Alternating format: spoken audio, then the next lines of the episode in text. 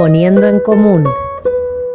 Ni siquiera tenemos ese tiempo de reflexión. Sí, eso es, importante.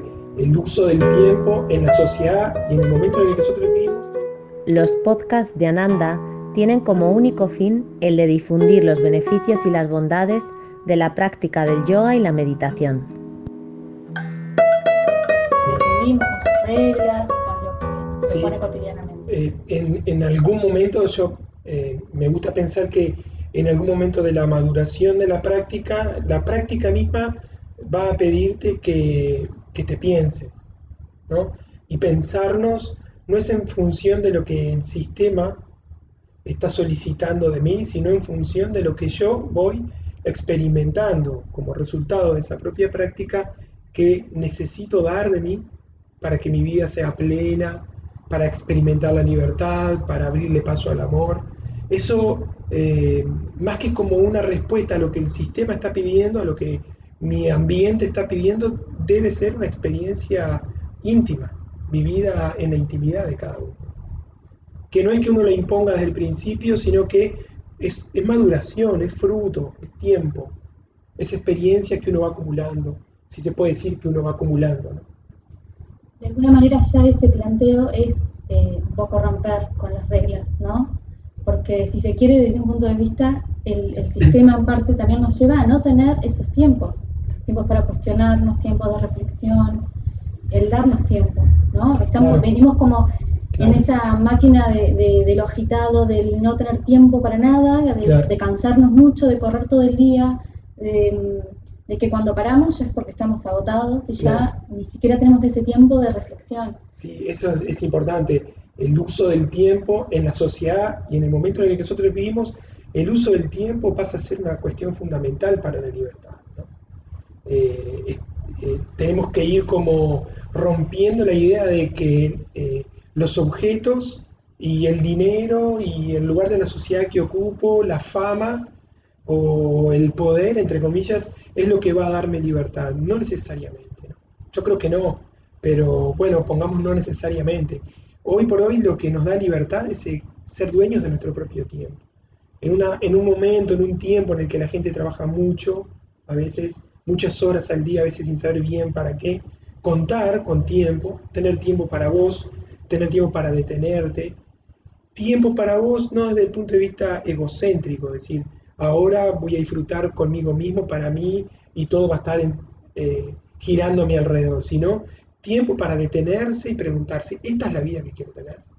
¿Estoy viviendo mi vida como quiero vivirla?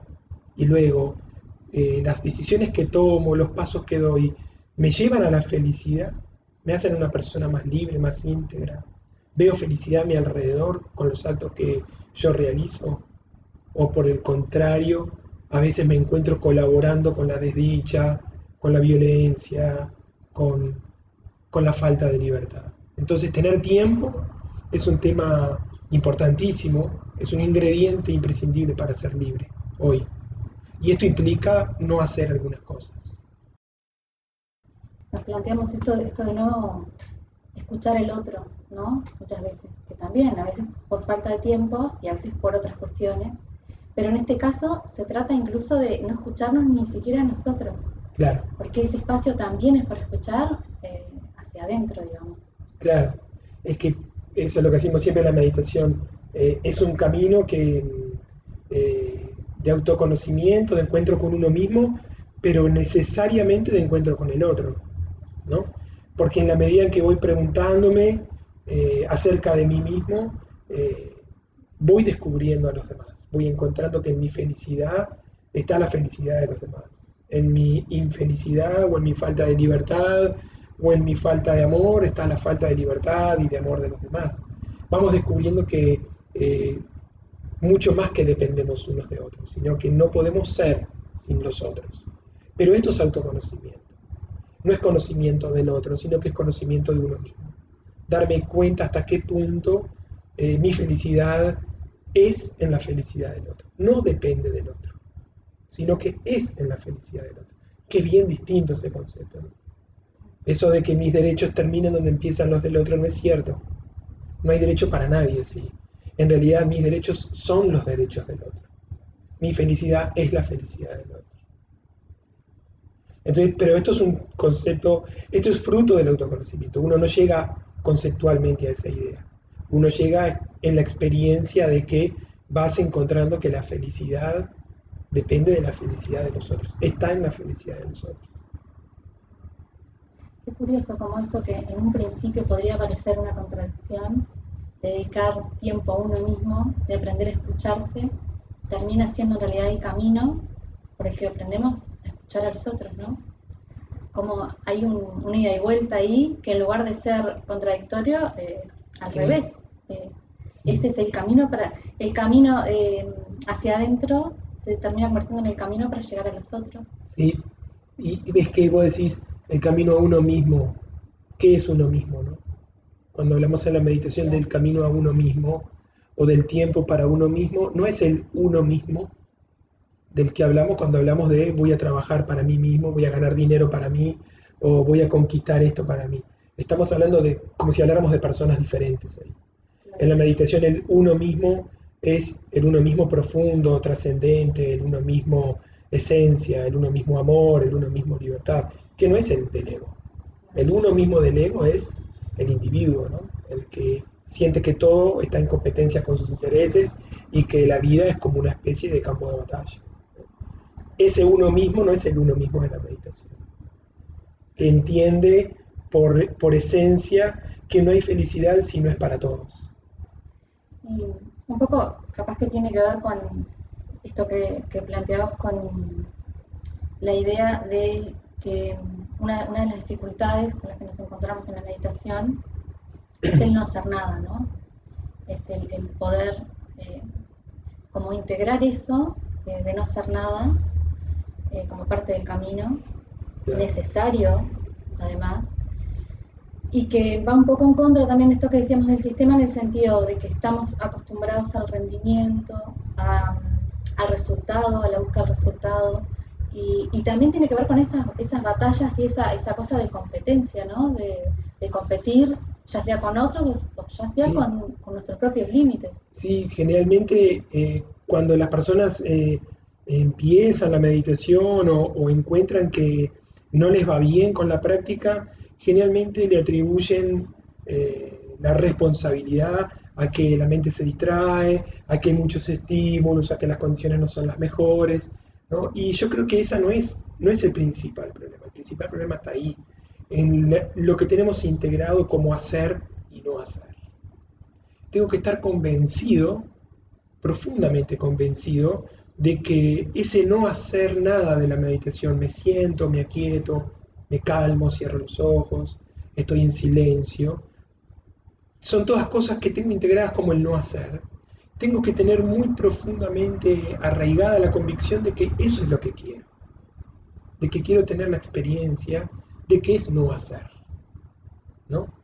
Luego voy a tener la experiencia de que en ese no hacer hay una enorme cantidad de actividad, porque el autoconocimiento es una enorme actividad que sucede, pero que requiere quietud, tiempo, silencio, saber esperar, saber escuchar, todo aquello que no está bien visto por, el mundo que hemos construido y por nuestro ego, en el que el rendimiento es fundamental.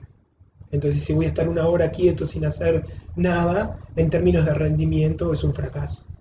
En términos de autoconocimiento es un gran triunfo. Realmente estar una hora a la escucha de mi propia interioridad. ¿no? Pero en términos del ego estoy perdiendo el tiempo, eso sí, sí.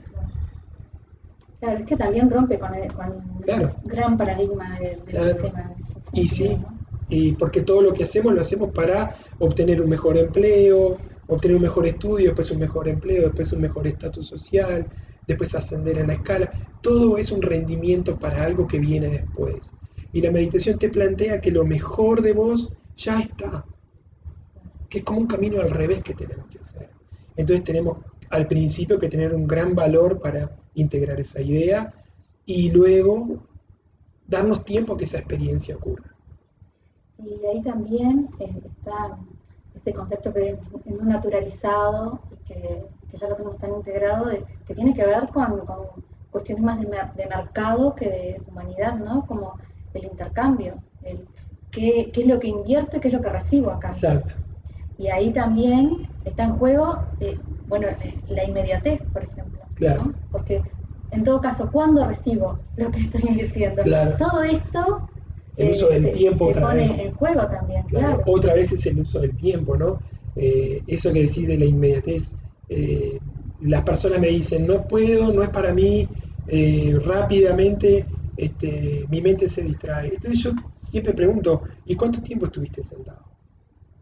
¿O cuánto tiempo te dedicaste por semana a intentar estar un rato en contemplación? Comparado con el tiempo que no estamos en esa actividad, eh, son pequeños momentos, de 10 minutos, 15 minutos, y lo intenté casi tres veces en la semana, casi dos veces en la semana. Es muy difícil así hacer el camino. Lo que está en juego ahí es eso, es la inmediatez. Nosotros vivimos en un mundo y lo abonamos y lo reafirmamos muchas veces de que doy esto y rápidamente obtengo esto con una ganancia. Y en la meditación, por supuesto que va a haber una ganancia, digamos, que a largo, a mediano y largo plazo voy a estar más cerca de la felicidad, de la libertad, pero esto es otra forma de invertir mi tiempo. Es otra manera, incluimos ahí el saber esperar, incluimos ahí el saber escuchar, incluimos ahí los tiempos de los demás, el perdón, porque si me siento a meditar y no soy capaz de perdonar mi propia distracción, va a ser muy difícil que del siguiente paso. Voy a estar atado ahí, a la hostilidad que me genera no poder estar en silencio. Por eso la meditación es, es una actividad llena de actividad. Es una actividad llena de energía, aunque se consista básicamente en sentarnos, en cerrar los ojos y estar un rato en silencio. Como desde ese punto de vista también hay una oportunidad de aprendizaje, ¿no? Porque hasta en eso está rompiendo las estructuras mentales de, este, estas cosas, ¿no? Que damos como por sentado, eh, donde tenemos que, que reaprender que a lo mejor yo puedo practicar durante días, meses, años y puedo obtener un resultado, puede no O pasar ver muy nada, pocos. puedo ver. Sí, sí, claro. ¿no? También es como Sí, romper todo, todo eso aprendido para reaprender otra forma de, de- de- Claro. de observar la práctica y, y de experimentar la práctica. porque eh, hoy hablábamos, ¿no? Una de las dificultades que tenemos al sentarnos a meditar es el uso del tiempo, son las expectativas que nosotros le ponemos, ¿no? Eh, y es esto, eh, ¿hasta qué punto yo me siento de verdad a meditar, ¿no? Eh, deseando una transformación de mi, de mi propia persona. ¿No será que me siento a meditar para confirmar que me merezco estar en paz, en silencio? Porque hice todo bien. Entonces, si esa es la secuencia, voy a estar dándome contra la pared. Porque voy a ir a la meditación a confirmar las cosas que la meditación no puede confirmar. Tengo que ir, y por eso es un largo proceso, ¿no? Tengo que ir a sentarme a la meditación a descubrir lo que no sé. Por tanto, no voy a confirmar nada. Porque no voy a confirmar nada, porque voy al autoconocimiento, a conocer lo que no conozco todavía, es imposible plantearme tiempos. Rendimientos, dentro de una semana estaré aquí, dentro de un mes estaría allí. Lo que yo tengo que saber, preguntarme es, ¿es esto lo que quiero hacer? Eso es todo lo que depende de mí. Preguntarme, ¿es esto lo que quiero hacer? ¿Estoy dispuesto a sostener esta práctica? Y ahí está eh, el matiz de la disciplina, ¿no? Estoy dispuesto a sostener esta práctica. Luego, lo que ocurra con la práctica, como es autoconocimiento, es la parte de mí que no conozco, no depende de mí. Depende de esa parte de mí que voy a ir descubriendo. Pero en la medida que la voy descubriendo, me va a impulsar a otras zonas de mí que no conozco. Y tal vez ahí uno de los mayores desafíos sea este, el dejar afuera las expectativas, ¿no? Eso es como el paso para... Claro, Porque, porque creo que eso, no, no sé, creo que a todos es algo que nos cuesta, lo tenemos muy internalizado. el sí, dar el primer paso esperando ya cuál va a ser el siguiente o sí, lo con, que con alguna expectativa siempre. no, no habrá un... Yo me he preguntado, Pila, ¿no? Eh, ¿Todas las expectativas son negativas? Eh, ¿Es posible sentarme a meditar sin motivación? Y la motivación no tiene que ver con expectativas. No, no tengo la expectativa de conocerme, no tengo la expectativa de ahondar en mí. Eh, bueno, capaz no son expectativas, son motivaciones profundas. Pongámosle otro nombre, pero en definitiva estamos hablando más o menos de lo mismo. El problema es cuando la expectativa eh, es lo que el, cumplimiento o la, satisfacción de esa expectativa es lo que le va a dar validez a la práctica o no. Si me sienté una semana a meditar todos los días un rato, tengo la expectativa, sí, de ir progresando. Y si en esta semana no progresé como esperaba, la práctica es válida o no es válida. Ahí está el problema, cuando eh, yo empiezo a valorar mi práctica en función de los resultados. Hay una buena pregunta, ¿cuál es mi motivación? ¿Cuál es la motivación? Preguntarnos por qué me siento. Porque de, de eso depende capaz si me quedo sentado o no.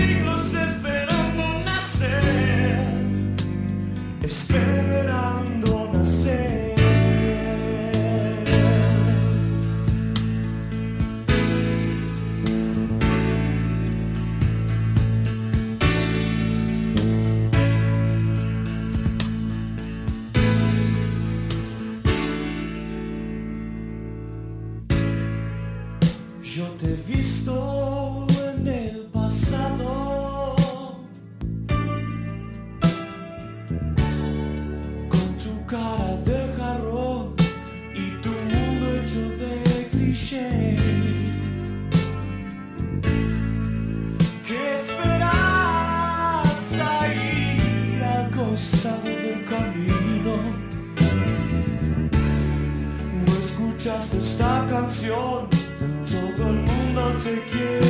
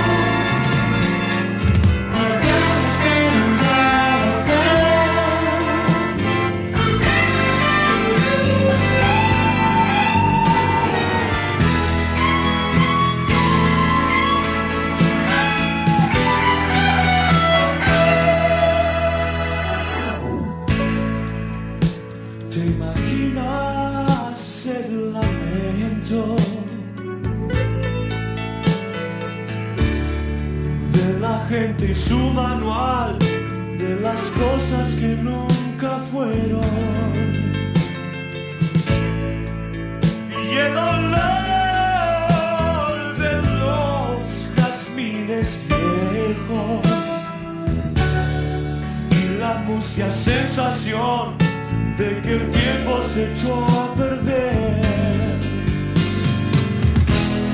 Soy un solitario transmitiendo un mensaje. Escribiendo frases para poder creer. Esperando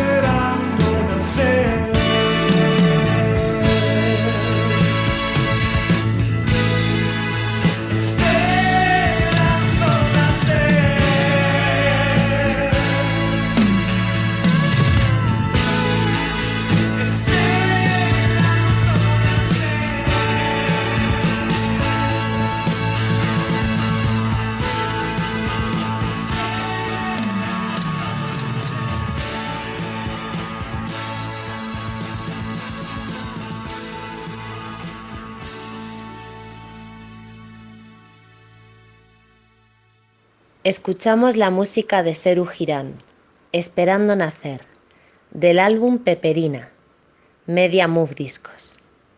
En la portada la música es de Federico Brand, Improvisaciones sobre yoga.